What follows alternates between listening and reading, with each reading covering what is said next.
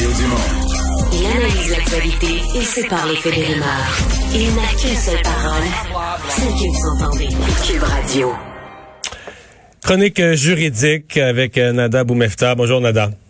Bonjour Mario. Triste chronique aujourd'hui parce qu'il faut revenir sur ce féminicide. Et je te pose directement la question parce que j'ai déjà entendu des gens faire le commentaire. Quand les gens entendent meurtre au deuxième degré, l'impression c'est que ça va être moins grave, que là, il ira pas longtemps en prison. On a tout à... C'est, c'est, c'est, c'est ça l'impression des gens. Là. C'est comme pas, il est pas, il sera pas condamné pour un vrai meurtre, mais il va s'en sortir facilement après avoir tué sa conjointe, son ex-conjointe. Mhm, pas du tout. Alors, euh, on va rectifier le tout en revenant sur la définition de meurtre premier degré et meurtre deuxième. Rappelons, Mario, qu'avant de, de porter des accusations, le DPCP va se fier sur la preuve qu'il a entre les mains euh, avant d'accuser quelqu'un. Et avant d'accuser, on va s'assurer qu'on a la preuve, finalement, qu'on est capable de démontrer hors de tout doute raisonnable certaines actions. Et meurtre premier degré, et on doit faire la démonstration hors de tout doute raisonnable de l'élément de préméditation et de propos aussi qui auraient été tenus dans le cadre de la préparation de ce meurtre-là. Donc, on a en tête, par exemple, des meurtres qui seraient planifiés, orchestrés euh, d'avance avec Donc, des cibles et des dates. C'est ça, tu pars, tu pars d'un endroit, puis tu t'en vas à un autre endroit pour poser un geste, puis il est préparé, puis tu as l'outil qu'il te faut, puis tu as, tout préparé ça. Exactement. Et ça, c'est le type d'exemple de preuve circonstancielle qu'on peut avoir qui peut permettre de démontrer ça, mais dans le cadre d'un meurtre deuxième degré, ce n'est pas parce que c'est deuxième degré qu'il est moins important ou que les moins les circonstances sont moins aggravantes. C'est juste qu'il n'y a pas cette euh, euh, notion-là de préméditation à démontrer. Et c'est souvent le cas quand, par exemple, une chicane éclate. Et dans le cadre de, de cas de violence conjugale, malheureusement, on peut le voir, l'utilisation, d'armes ou de coups qui, qui sont assommés, assommés pardon, à, à, la personne et mènent à la mort euh, de l'autre individu ou de blessures graves, ben ça mène à des accusations comme celles qu'on a aujourd'hui. Alors non, ça ne réduit pas finalement euh, la gravité. On est quand même dans, le crime le plus grave au sens du code criminel d'un meurtre. Mais le deuxième degré, c'est un, meurtre qui n'a pas été prémédité. Mais il y a quand même une différence. Que dans les deux cas, là, je, je, je le dis comme je m'en souviens. Donc, dans les deux cas, c'est prison à vie s'il y a une condamnation. Exact. Mais c'est le, le, délai euh, minimal de la, avant que la libération soit possible. Si c'est premier degré, c'est 25 ans. Si c'est au deuxième degré, là, il y a une possibilité de libération que le juge peut fixer plus tôt. Oui, bien évidemment, là, avant de se rendre à la sentence, là, on est euh, à la toute première étape oui, dans les accusations dans ce dossier-là. On verra et on n'a pas encore les détails non plus en Mario dans cette affaire de qu'est-ce qui s'est passé euh, sur la scène. On comprend que les enfants n'étaient pas présents, heureusement. Euh, J'envoie d'ailleurs mes condoléances à toute la famille et les victimes collatérales dans cette affaire.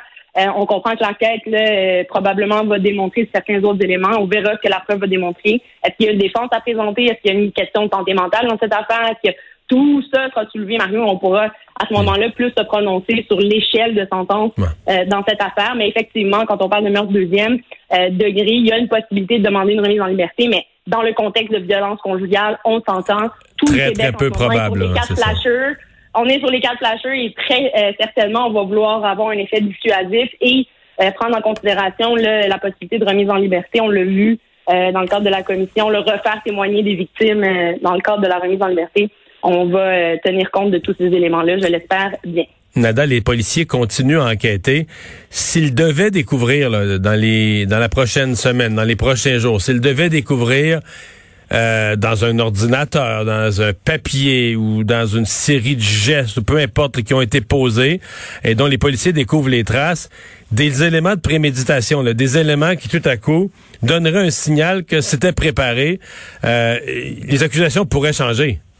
Oui, tout à fait. C'est une possibilité que le DPCP puisse changer les accusations en fonction de la preuve qu'ils auront entre les mains. On comprend là, les événements se sont passés quand même assez rapidement en termes d'arrestation de l'individu suite à, à, au geste, malheureusement, la découverte du corps. Donc, dans les 24 heures suivantes, c'est clair, Marion, qu'il y, y, a probablement une enquête qui se continue, qui se poursuit. Est-ce qu'il y a eu perquisition chez lui? C'est à se demander euh, si oui ou non et qu'est-ce qu'ils ont euh, été capables d'aller récupérer. Mais c'est certain que s'il y a des traces là, de préméditation, et un des exemples que je peux vous donner, euh, c'est plusieurs cas là, qui ont été euh, dans la jurisprudence, des gens qui ont fait des recherches sur des euh, champignons qui peuvent mener à la mort, par exemple, ou euh, des euh, des, des bon. choses qui pourraient intoxiquer l'autre, par exemple. Alors, on fait ce type de recherche-là et qu'on voit que la personne est morte de ça, ben, c'est bien évident que la préméditation ici, on a déjà un début de preuve et quelque chose pour accuser cette personne-là. Mais à ce stade-ci, on comprend qu'ils n'ont pas la preuve suffisante pour l'accuser de préméditation de cette affaire. Mais c'est sûr que tout le volet de violence conjugale, la question se pose,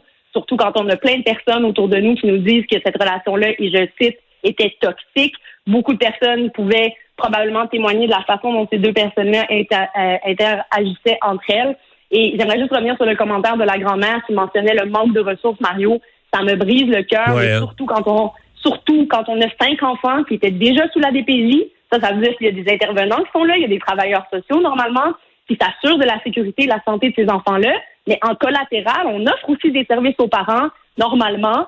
Euh, donc, que ce, que soit en gestion de la colère, par exemple, pour ce père-là qui semble avoir peut-être des problèmes en ce sens-là. Si jamais la mère a besoin de soutien, la DPJ aussi est là pour aider, pour s'assurer que ces enfants-là soient encadrés. Donc, ça, vraiment, je souligne cette question-là et je ramène aussi le sujet sur les victimes collatérales.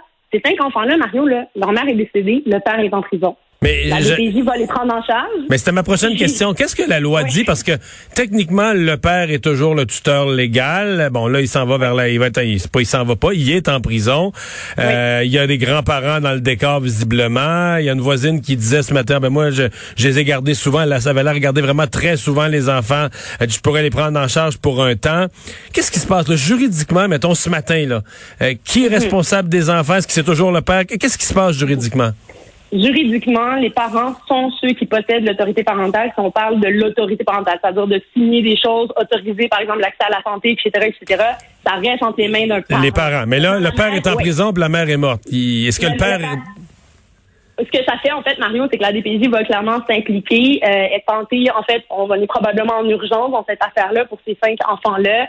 Euh, c'est quand même une fratrie de cinq, c'est pour en avoir eu plusieurs des dossiers où on a plusieurs enfants le défi, en fait, à relever, c'est de s'assurer de trouver une famille d'accueil qui peut être un, proche de la famille, comme des amis ou des voisins qui ont un lien de confiance avec les enfants, ou des membres de la famille comme les grands-parents. Mais je tiens à ramener aussi ce débat-là, peut-être, ou ce sujet-là sur la, la, la, le front line, la, première ligne, en fait, Mario, c'est toute cette question-là d'accessibilité aux familles d'accueil au Québec. On en manque, on en manque tellement qu'on est en train d'ouvrir des centres pour des poupons littéralement de 0 à 2 ans où on veut envoyer des bébés puis des enfants là euh, parce qu'on manque de familles d'accueil. Ici, on comprend qu'il y a quand même des filets autour, mais c'est pas parce que le grand-papa ou la grand-maman est présent qu'ils ont les ressources et par exemple oui, parce que là, cinq enfants, euh, pour les enfants. C'est ça, cinq enfants pour des grands-parents de 60 ans, par exemple, euh, à tout point de vue, là, grandeur de maison, ressources financières, tu sais, ça coûte cher, ça coûte cher à nourrir l'école, etc.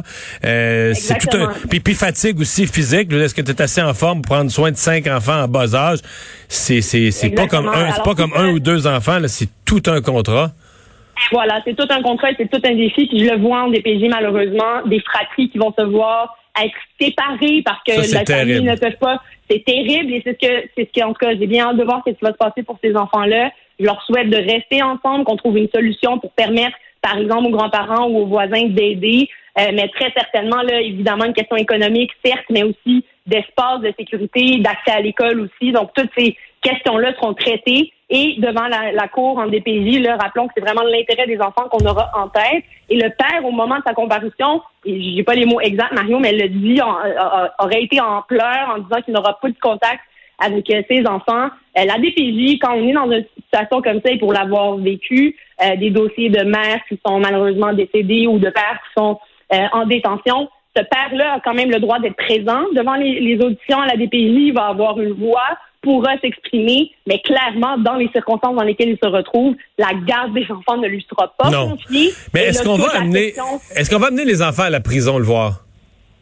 Ça, c'est une autre question et c'est la DPJ qui devra déterminer si euh, c'est dans l'intérêt ou non des enfants. C'est sûr que quand on a des dossiers comme ça de placement et que les parents sont toujours vivants, on va vouloir garder un lien avec les parents, Mario. On ne cherche pas au Québec à déraciner les enfants, même dans des cas extrêmes. Est-ce que tu amènes des enfants de 5 ans dans une prison? 5 ben, ans, 6 ans, 7 ans? C'est évident qu'on va évaluer d'abord ces enfants-là. Hein. Il y a une crise, ils sont en trauma en ce moment, on vient de perdre sa mère, on vient, puis l'explication, ils ont tous en bas de 10 ans en bas là. Euh, je pense qu'il y a des jumeaux dans, dans cette phrase oui, aussi. Donc, c'est vraiment des jeunes, jeunes, jeunes enfants, comment on va leur expliquer tout ça, comment on va passer à travers ce processus-là. Et évidemment, souvent, s'il y a visite, hein, on va, quand on va y arriver, on verra à ce moment-là, mais souvent la DPJ va exiger des, des visites supervisées par un membre de la DPJ, surtout quand on est évidemment dans une situation comme ça, pour pas que le père tienne des propos qui pourraient traumatiser les enfants ou faire en sorte là, que leur développement soit euh, soit corrompu. Alors ça, c'est clair qu'on va en tenir compte. Il va y avoir toute une structure autour de ces enfants-là. Mais le contact, par exemple, parler avec papa, ce sera des possibilités. Même les appels pourront être supervisés par euh, des travailleurs sociaux, des gens pour encadrer ces enfants-là. mais je, clairement, je, je déborde de mon pas ouais. demain matin là. Je déborde de mon temps, mais euh, la volonté de l'enfant, mettons, la, la, je pense que c'est une fille la plus vieille, elle a 10 ans. Mettons qu'elle est vraiment furieuse, elle est consciente de ce que son père a fait, puis elle dit je vais plus jamais y parler, est-ce que la DPJ va respecter ça? Parce que le père dit moi je veux mais parler à va... ma fille, le père dit je veux parler à ma fille, puis la fille elle a pas elle a pas 20 ans là, donc elle est pas majeure et, et, autonome, mais à 10 ans elle a quand même une logique à elle, puis euh, elle dit moi je veux plus y parler, je veux rien savoir. Qu'est-ce qu'on qu qu C'est clair qu'on va écouter euh, les enfants. D'ailleurs, ah oui? Mario, en DPJ, ils ont une voix, ils sont souvent représentés par avocats. Donc, je le fais à plusieurs reprises. J'ai déjà représenté littéralement des enfants naissants jusqu'à l'âge de 17 ans, bientôt euh, majeurs.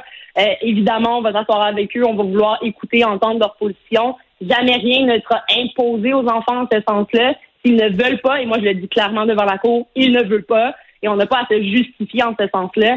C'est sûr que si les contacts ne sont pas acceptés de la part de l'enfant, rien ne sera nécessairement forcé, mais ils ont une voix. Et je tiens à mentionner que les avocats, quand on se retrouve dans les dossiers de DPJ, quand l'enfant a 14 ans et moins, on peut prendre la décision à leur place. Donc, si j'ai un enfant qui n'est pas capable de parler, s'exprimer, de me dire ça, ce sera à moi comme avocate d'évaluer qu'est-ce qu'il y en est, qu'est-ce qui sera dans le meilleur intérêt de cet enfant-là pour le demander devant la cour. Donc oui, à 10 ans, on peut parler et on sera écouté, très certainement. Et c'est quelque chose dont on va donner compte parce que si l'enfant ne veut pas, euh, c'est pas quelque chose qu'on va forcer.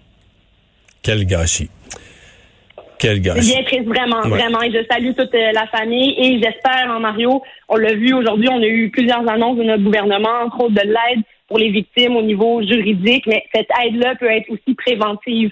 Arrêtons de venir régler le problème une fois que ça nous pète dans la face pour prendre une situation euh, de, de terme ouais. québécois, mais vraiment, il euh, faut y aller plus sur le terrain. Et ce qui m'inquiète le plus dans cette affaire-là, Mario, c'est que c'est un un, un, milieu où tout le monde semblait se connaître, tout le monde avait des liens serrés. Imagine à des endroits où ces personnes-là n'ont même pas de lien avec les voisins, pas de lien avec les parents, ils se retrouvent seuls. Je rappelle aux gens, si vous avez besoin d'aide, contactez SOS euh, Violence conjugale. Jury Pop également est présent pour vous. Et je pense que l'accès à, à la justice aiderait énormément d'abord à comprendre leurs droits, savoir qu'est-ce qu'ils peuvent faire aussi comme geste. Et parfois, ces gens-là, ils manquent tellement d'informations, Mario, que ça peut être difficile de faire un move, de se déplacer, de déménager, de sortir de là. Et je pense que c'est plus important que jamais de bien encadrer ces gens-là, d'offrir des accès à des services de professionnels qui, eux, vont pouvoir voir le problème, mettre des mots sur ce problème-là et aider la personne à s'en sortir, euh, évidemment en protégeant, surtout quand il y a des enfants euh, de bas âge comme ça qui peuvent être impliqués. Et euh, là-dessus, là, très